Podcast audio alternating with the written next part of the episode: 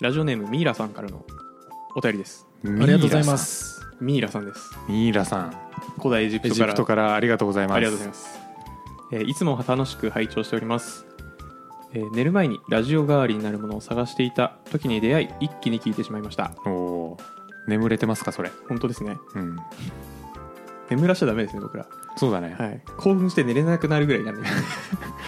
頭でプログラミングしたくなるってそいううそうそううんはい、でお三方の掛け合いが面白くて今後とも更新楽しみにしておりますお聞きしたいことがあって今回お便りを送ってみましたはいありがてえ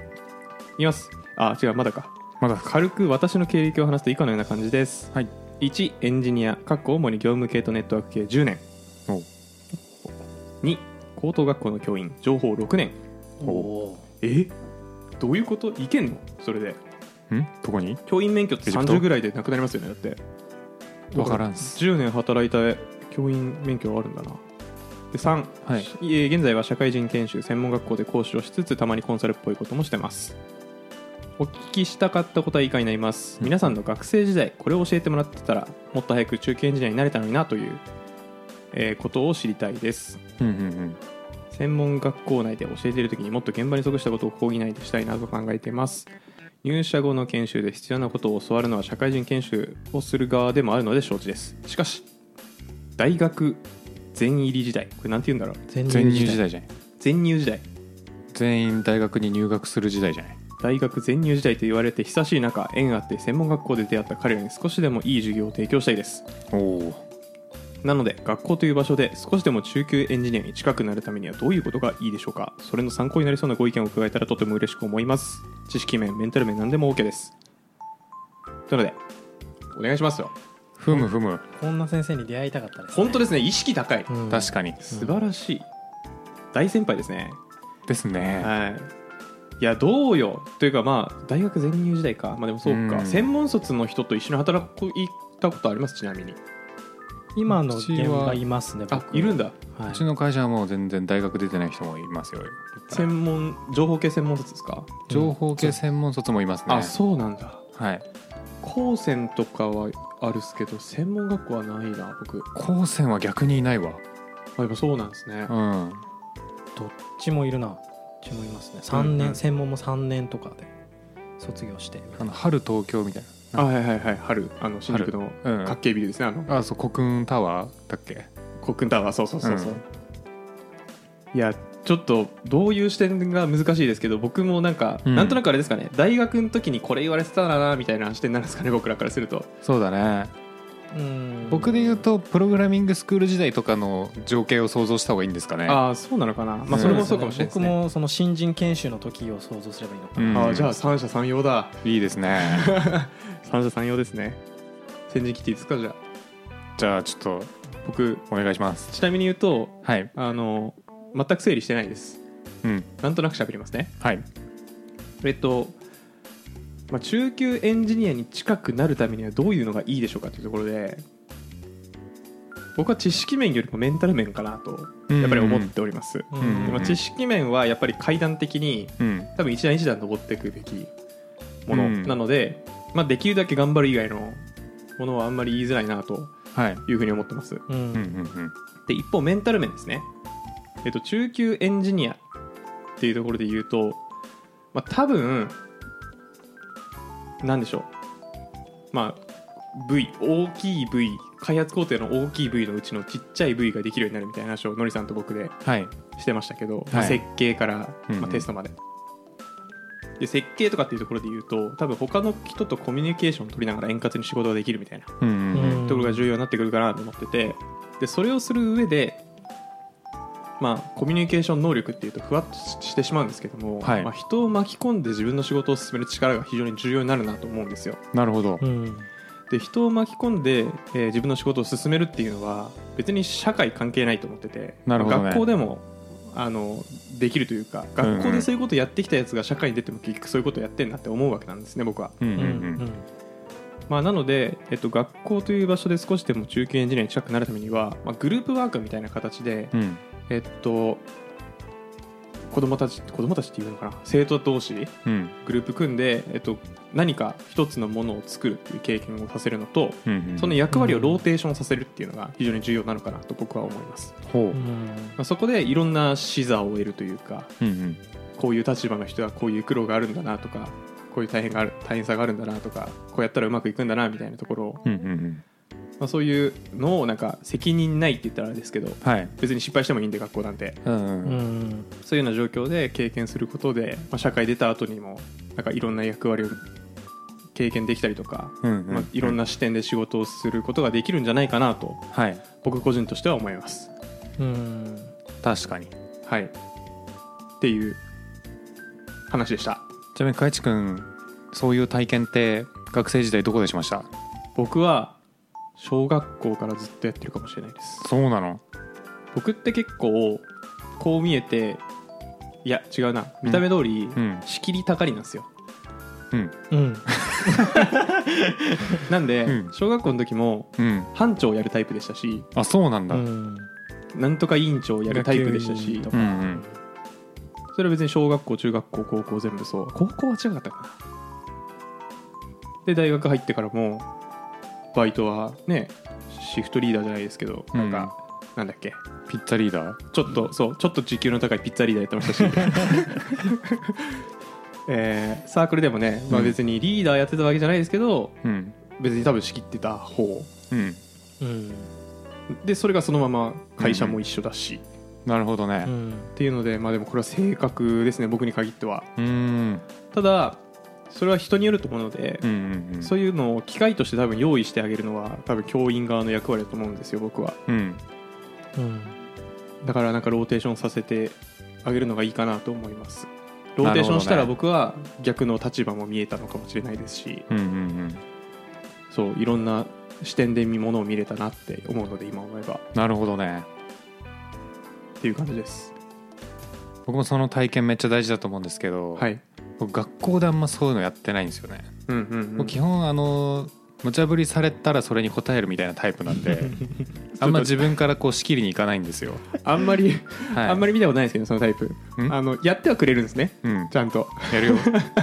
それで学学級委員とかやってたよあ無茶ぶりではい無茶ぶりで学級委員無茶ぶりでっていうかやるんだなんかええやるのみたいな雰囲気になってクラスで一人ぐらい仕切りたがりいるじゃないですかだっいてますね普う通んいますね誰もいなくて、うん無茶ぶりするやつとされるやつがいるクラス珍しくない、確かに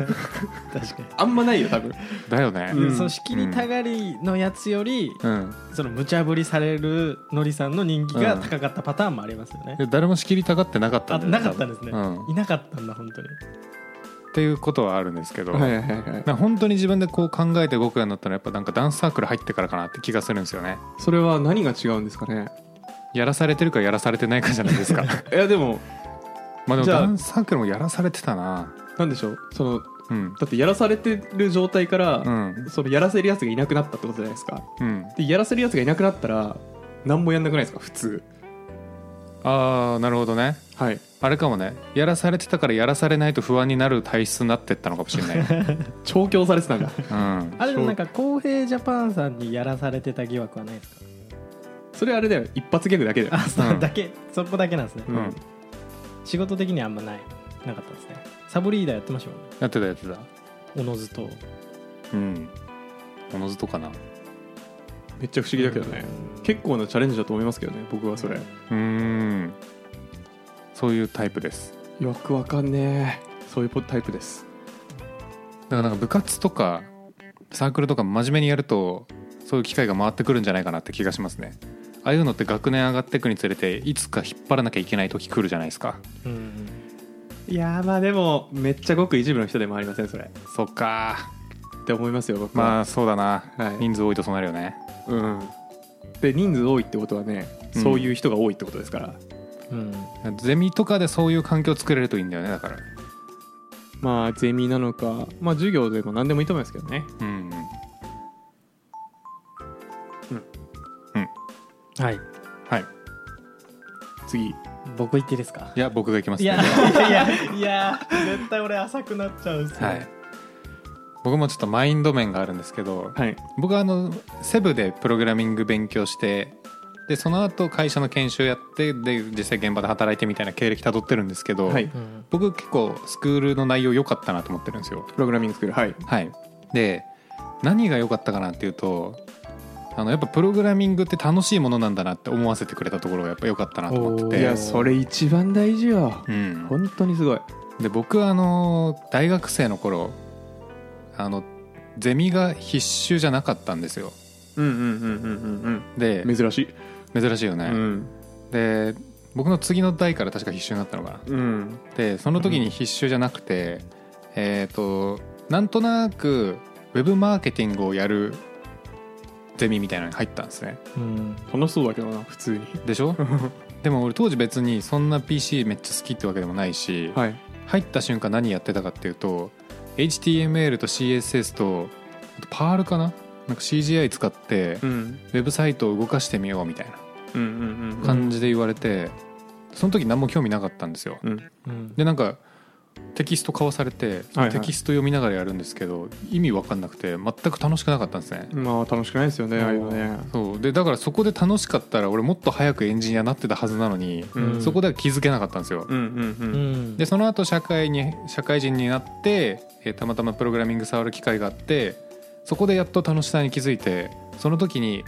なんで俺あの時ドロップアウトしたんだろうみたいな、うんうんうんあゼミドロップアウトしたんですよ内臓が爆発した結果あのあれで、えっとうんはい適当なこと言ってると思うはいかもしれませんが事実です全部はいいや はいで入院してあの提出物出せなくて単位落としてはいドロップアウトしたんですけど、はいうんであの時でも楽しさ知ってたら僕もっと早く中級エンジニアになってましたいやーむずーまあでもじゃあ楽しさを伝えてくれってところですねこのミイラさんにお伝えしたいのはそうですね、あーうん、まあ、それで言うと、まあ、デフォルト楽しいぞって思って入ってきてるはずだよな専門学校ってどうなんだろうね分からんなわからんね確か僕情報システム工学科でしたけどうんデフォルトでプログラミング楽しいぞって思って入ってるやつ多分体感6割ぐらいだったんでうん結構多いねうん経済学部にうわ経済楽しいぞって思ってるやつ一人もいなかったよ、あそんなことあるうかんまああるかうんうんまあ、なのでやっぱね楽しみを知るのが大事かなって思いますねわかるうん楽しい好きこそなんとかなんだっけものの上手だ物のね上手なれはいですねですはい僕ですか僕あちょっと待ってくださいいすみません一個だけはいじゃあセブの、えっと、そういう授業はなんで楽しいって思わせられたんですか何の要素があってなんでだろうねなんかやっぱりね教えてる人がねあのーめっちゃできる人なんだろうなっていうオーラが出ててシンプルに憧れがありましたねまずかっこよかったんですねはいでどれくらいかっこよかったかをもう具体的なエピソードで話すと、はいあのー Mac ってさ、はいキーボードちょっと光るじゃないですかき光る光る光るあの古いやつですねあそうそうそうそうそうそうで、えーコマンドキーとかよく使うじゃないですか、はいもうその人ショートカットをもう超マスターしててはいうんコマンドキーにずっと指を置いたままめっちゃピボットしてるらしいんですよはいはいへーその結果コマンドキーのとこすり減って白い丸になって ましたからはい見たことないそんな人へもうバックライトだけみたいなえそれぐらいやばい人でした確かにそれはやばいわうんそんな人いるんだそうでそれはめっちゃかっこいいなと思ったしあとはやっあれっすかねその時 PHP で本当にアプリケーション作るみたいな自分で考えたアプリを作るみたいな感じだったんですけど、うんまあ、自分で考えたアプリ作るから機能自由じゃないですかはいでやりたいなと思ったことを実現しなきゃいけないっつって調べてそれをやって分かんなくてその人に聞いてみたいなの繰り返してたんですけどやっぱなんか底力ついたなって気しますねうんでなんかやっぱう動かせるようになってくると楽しくなってくるというかうんうんうんなのでなんか分かんないままそこで終わらずにちゃんと分かるようにしてくれるっていうのも結構大事かなと思いますね。うんうんうんうんじゃあなんとなくそのうんこうなるっていう成功像じゃないですけどゴール像をなんとなく見える状況だったっていうのと、うんあとはちっちゃい成功体験を積ませる仕組みがあったのがですねなんか良かったの良かったって話だかなと思いました、うんうん、自分の成長が実感できたといううんか、うんなるほどな、うんいやマジで適当なスレッスンスクールうんとかだとねほ放置したら成功体験積めないし、ううんうんうん、先生の質が低かったらねなんやこいつって思うしねそうなんですよ。うん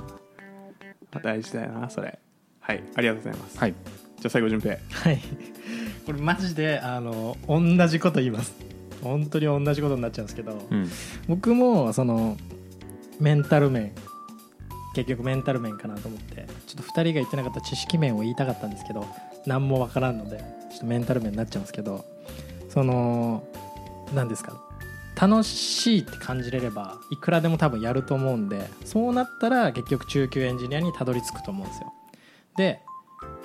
えっとその楽しいって思わせるためにうん、専門だからみんなが興味あって入ってきてるか分かんないんですけど多分そうだと思うんですけど何て言うんでしょう質問しやすい環境を作るめっちゃ質問しやすい環境だったらなんかこう好きになってくんじゃないのかなと思っていてうんうん暇人プログラマーの週末エンジニアリングレッスンからお知らせです5月11日土曜日14時半から日本橋ラクーンビルでポッドキャストの公開収録ライトニングトーク会を開催します詳細はチャンネルの説明欄にあるリンクもしくはコンパスで「暇人プログラマー」で検索をお願いしますたくさんエンジニア仲間を作りたい人集まれー懇親会もあるよーなんでしょうその多分最初って何もわからないから何が楽しいかもわかんないと思うんですよそのためのなんていうかこう引き出しというかうんうん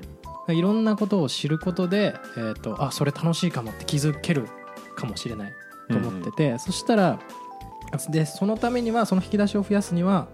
なんかこういいっぱい質問してもらったりこれはほんとちょっとのことでもなんでしょうなんだろううんコマンドの CD って何の略ですかとかなんかそういうしょうもない、しょうもないというかそういうちっちゃなことでもこう何でも質問しやすい環境だとあそういうのもあるんだっていう扉が増えてって、うんうんなんかどっかに面白さを見つけるタイミングがあってそこでこう好きになってったら結構中級というかあの一生エンジニアとして楽しくやっていけて、まあ、中級になって上級になってってなれるんじゃないのかなと思ってたんでなるほど質問しやすい環境づくりじゃあ質問いいですかはいどうなってたら質問しやすいですかそうなんですよ ねでその先生のどんどん質問していいよみたいなうんうん人柄の良さというか、うんうんそこら辺を出してもらえたらなと思います。なるほどねいさいいなちなみに俺は順平コミュ力高いと思ってるんですけど、うんそんな人ばっかじゃないと思うんですよはい、そう世の中ねあの僕教えてる側じゃないですか、はい、もうどんどん質問していいからねって言って質問しない人の方が多いっすそうそう思いまます僕うもんえっと、なんならしづらいです僕もうん、うえっんと、あれです。その多分生徒を見てたとして、うんうんなんとなくわかるじゃないですか。この子みんなの前でも質問できる子、この子はちょっと違う子みたいな、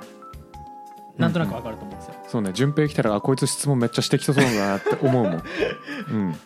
そうそうなんですけど、でそういう時は僕はまあダンスとかそうなんですけど、うんうんなんかこうなんて言うんでしょう課題というかじゃあこの問題やってねみたいな時間みんなが黙々とやる時間とかあるじゃないですか、そういう時にこうなんか個別で声かけるんですようん今どうみたいななんか分かんないことあるみたいな、って個別で声かけると結構なんか本音が出てくるというかうんみうんうんうんんなの前じゃないと、とかっていうのはなんか質問しやすい環境というかうんうん先生から言ってるしって思いました今、うんうんわかる個別ワンオンワンってことそうですねなんかフラッと全然質問来ないんだけど声かけると絶対その時質問持ってる人っているまあ常に何かしらに詰まってるはずではありますからね、うんまあなただのりさんのそのなんだ仕事もそうですし順平のダンスのレッスンもそうだけど多分それとは比較にならんぐらいの生徒数だと思うよそうだよね専門学校 N が多いんだろうね、うんきっと多なるほ分ど1対 N の一クラス何人ぐらいいるんだろういやわかん100なといかいいのかなああそうあわかんない大学の講義さ専門学校わかんないなわかんない大学の講義はでかいところだと300人とかいたりするじゃん嘘かもえっとまあ授業の話ですよねでもそれは、うんでもさすがにコンピューター室でしょ40ぐらいかう多くてんもえっとちなみに僕はうん1学年丸とだったんで、まあ、60人ぐらいですねうーん大学時代はうーんまあじゃあちょっとそんぐらいとするかちょっと難しい、まあ確かになまあ、もちろん一人でやってるわけじゃなくて多分助手みたいな人いるでしょうからねううんんまあとはいえね2人で30人も結構だよいや結構ハードだと思いますうよ、んうんなるほどまあでもなんかそういうのはなんか気使ってもらえるとなんかおし教えられる側としては嬉しいみたいなことですねうんんんそうですね、うんでそこからどっか楽しいかもって感じれるところを感じてもらって興味持ってもらえたら、うんうんなんか小学校の先生から聞いたことあるんですけど小学校の先生も1対 N の多いじゃないですかうんうんでまあ一人一人相手するのは大変なんですよだからうんだからなんかその生徒同士で教え合いっこするようなうんうん状況を作りに行くみたいな、うんうんそういうテクニックがあるらしいですねなるほど確かに生徒同士か、そう教えたがりいますから、うんいるうん、お姉さん体質みたいな人ねいるいるいるうんはいまあ、結構メンタルの話偏りましたけど、うんまあ、でもやっぱそうですよねメンタルですよねって思っちゃいますそうですね技術は後からついてきますからうねんえまあ後からついてくるし、まあ、最低限やってくれとは思うけどえうん学校でやったことって生きるんですけどうん直接生きないことはものすごくいっぱいあると思うのでうん確かに物事に取り組む姿勢みたいなものをやっぱ学んでうんもらえるといいのかもしれないですねはいというのでちょっとミイラさんはいこんなんで話してみましたがもしちょっと追加で話したいことというか質問あればうんぜひお便り送ってくださいちお願いします待ってますょいっと軽く感想も触れときますおミイラさんのっぱい書いてくれてますもん、えーそうですねじゃあ感想ですミイラさんの、えー、と感想どのエピソードも面白とても面白くそして参考になるので助かってます特に学生たちに近しい淳平さん過去ごめんなさいの考え方や物事の見え方は助かってます、い、やもう全然ありがとうございます、こちらこそうんどのエピソードかうろ覚えなんですがとても共感できるコーディングの話がありましたなんだろなんだろうねどのエピソードだったか、えー思い出したらお便り送りますねあとこのポッドキャストを聞いていて Twitter のアカウントを作りましたすごいおうもう昔は情報収集のためにいろいろやってたのに最近ご無沙汰だなと思って腰を上げましたエンジニア界隈の人のツイートを見るといろいろやりたくなってきましたぜひフォローしていただきたいですねしてもらってるのかなそうですねわかんないわかんないなフォローしてください気になってることご存知かもしれませんがシスコのパケットトレーサーというツールでよく遊んでます、存じてはいないですけどパケットをトレースしそうだなとは思いました まあ、ワイヤーシャークみたいなもんですかねうんネットワーク系の勉強にはとても良いので講義でも使ってますお時間あったらいじってみてくださいうんうんあとおすすめ本で、えーうわなんて読むんだろう市田和樹さんの御社のデータが流出しています面白そうといのがおすすめうーん面白そうエンジニアであればクスッとくると思いますよければ月1冊技術書以外を読むチャレンジうんうんの足しにしてくださいといいですねはい趣味も書いてますがすいません長いので割愛し ますあはいはいお便りありがとうございました本当にありがとうございますすごいなんかネットワーク系のうんツールでよく遊んでますっていううん一文から溢れるギークさが素晴らしいです確かにうんいやあのうんいますよ周りにもたまにうんそういうネットワークだからルーターで遊んでますとかうんう、ん幼い頃から Linux みたいな人いるよ ねそれは分かんないけどまあでもそうあのねそこの楽しさを見出すのは僕結構難しいんですようんなんかの課題を解決するんかそれはって思っちゃうんですよねそれはもう社内のね w i f i を早くしてもらわないといやそうでもね社内の w i f i 早くするなんてねそんなのだってルーターとさ LAN とかのなんかもうハードウェアの強化だけよ、金でうん金で解決金で解決するしかないよそんなのうんうんもうなんかでものりさん体質な感のりさんもこっちタイプじゃないですか全然あれなんか目標なくこう頑張れるというか、あそっちタイプかもじゃああですようね、なんんか趣味でもなんか料料理はエンジニアだとって必須ですみたいな、効率良ければその達成感的なうんうんテンション上がりますみたいな書いてるんで目標なくなんかこう楽しめるというか自己満でうん料理もでもやんないけどやったら好きあ俺も思います、やったら好きですよねあやれったら好きただとんでもなく時間かかるんですよねあれそう マジで俺じゃがいもとかずっと洗っちゃうもんたわしで なんでマ ジでそれ土はどんぐらい綺麗に取るかみたいあなそういうことですねあー皮付きで食べたいですねそうそれはあるなはいそれではお便りありがとうございましたまたお願いしますありがとうございおます願いしますじゃあちょっと順平アフタートークいきましょうかあそうだあえっと順平も資格試験を受けたということで資格試験、えー落ちまくってるという話です かねあのなかなか聞かないっよてなんだ落ちまくってるってなかなか聞かないよ、だってさ2回落ちてます、はい前回からね1か月ぐらいしか経ってないじゃんっていう、はい、2回落ちてますえっ、と Azure のうんえーマイクロソフトのですね Azure の、えー AZ104 っていう、えー、とうんアドミニストレーターアソシエーションみたいななんだっけ S もうだって2回も受けてるのに資格の名前わかんないからもうそうそれ落ちる わ違うやつ受けてんじゃないのもしかして いやいやいやうんそれがえっ、となんん1000点中700点70%合格うんうんうんみたいな感じで1回目610点で2回目670点とかなんですよで2回とも落ちてましてまあでも次じゃあ740点取れるから統計上統計上そうですね、うん730ちなみにあの開智統計上次699で落ちまいやすもう すごい嫌なこと言ってくるんですよ、かいさん。 699で落ちます僕はかとつのことてです僕はかつてあのとある資格を受けた時に、うんうんえーっと2回目かなでもさ確かに2回落ちたことはないかないやあるわ2回目で残り1問でうん落ちた経験が過去2回あります、ああその開智統計というかまあ開智エクスペリエンスだったんですね一桁がなんか 9, 点ってありえるのかなと思ってるんですけど、いやまあ確かだにから、まあ、695かもしれない、はい、うん690かもしれんけどいやこれちょっとなめなめてましたね本当になまあでも難しい資格なんでしょ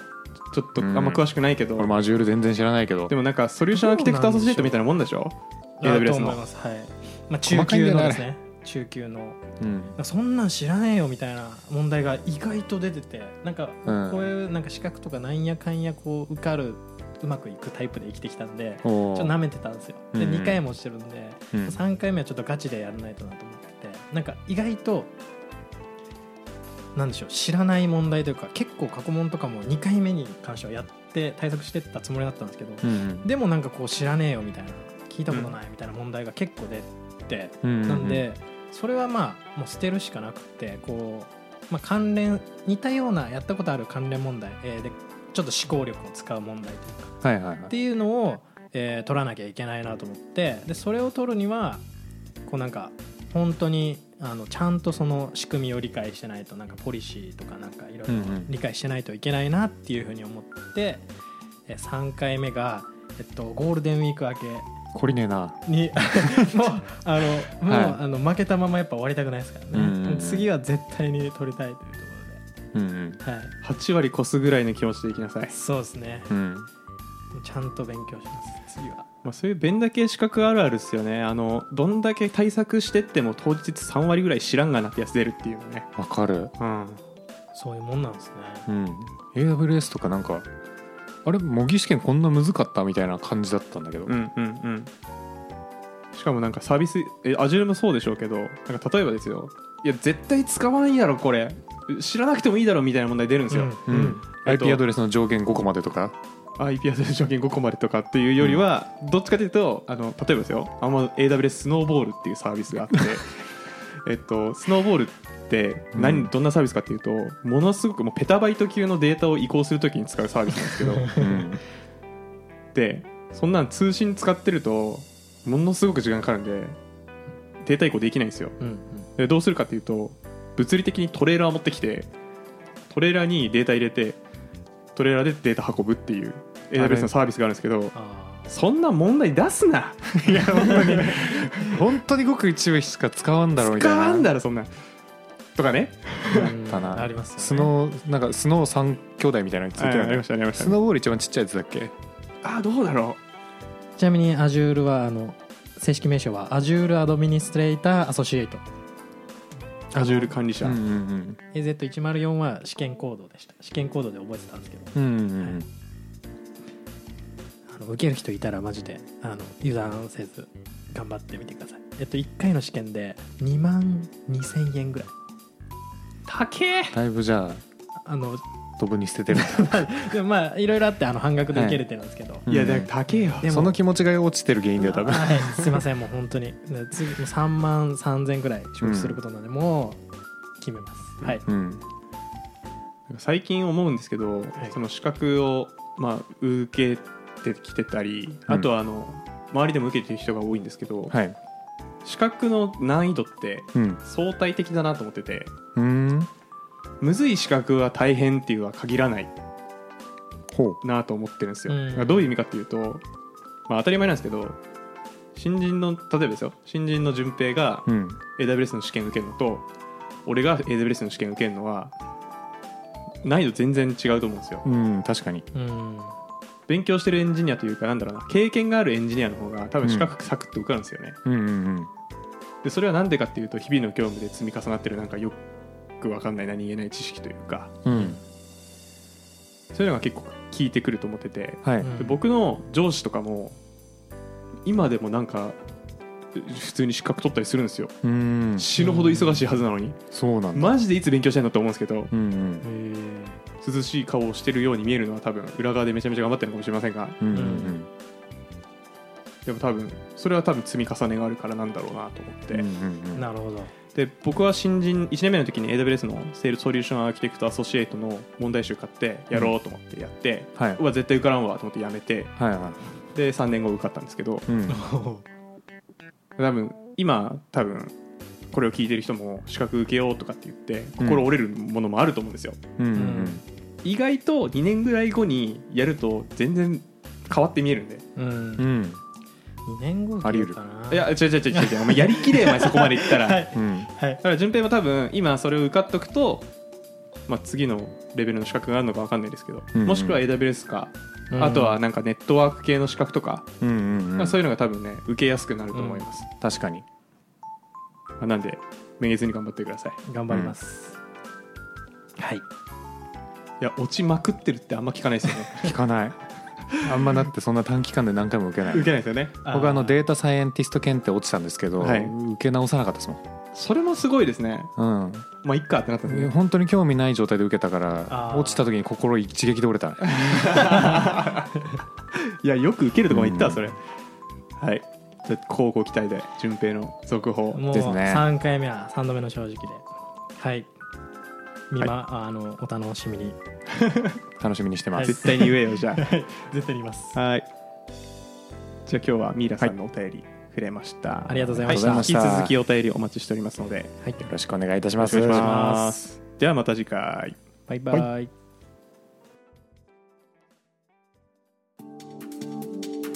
こんばんは。7時のニュースです。まずは立てこもり事件の速報です。現場ののりさん。こちら現場ののりさんですたった今立てこもっている犯人が人質と一緒に出てきました何か言ってるみたいですこいつを解放してほしければ Google フォームへのお便りをよこせ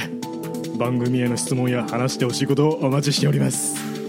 どうやらお便りを要求しているようですまた犯人は先ほどからしきりに Spotify、Apple Podcast での高評価や感想のツイートも欲しがっています現場からは以上です詳しくは説明欄を見てとのことでした。中継ありがとうございました。本日のニュースは以上です。また次回の番組でお会いしましょう。さようなら。暇人プログラマーからお知らせです暇プロメンバーとメンタリングしたい人を募集しますどうやったら中級エンジニアになれる悩みを相談したいなどなど相談内容は何でも OK ですメンタリングを通じて何か気づきを持って帰ってもらえるように頑張りますエピソード説明欄の方ではなく番組説明欄の Google フォームから日程を選んでお申し込みください料金はもちろん無料各日程先着1名なのでお早めに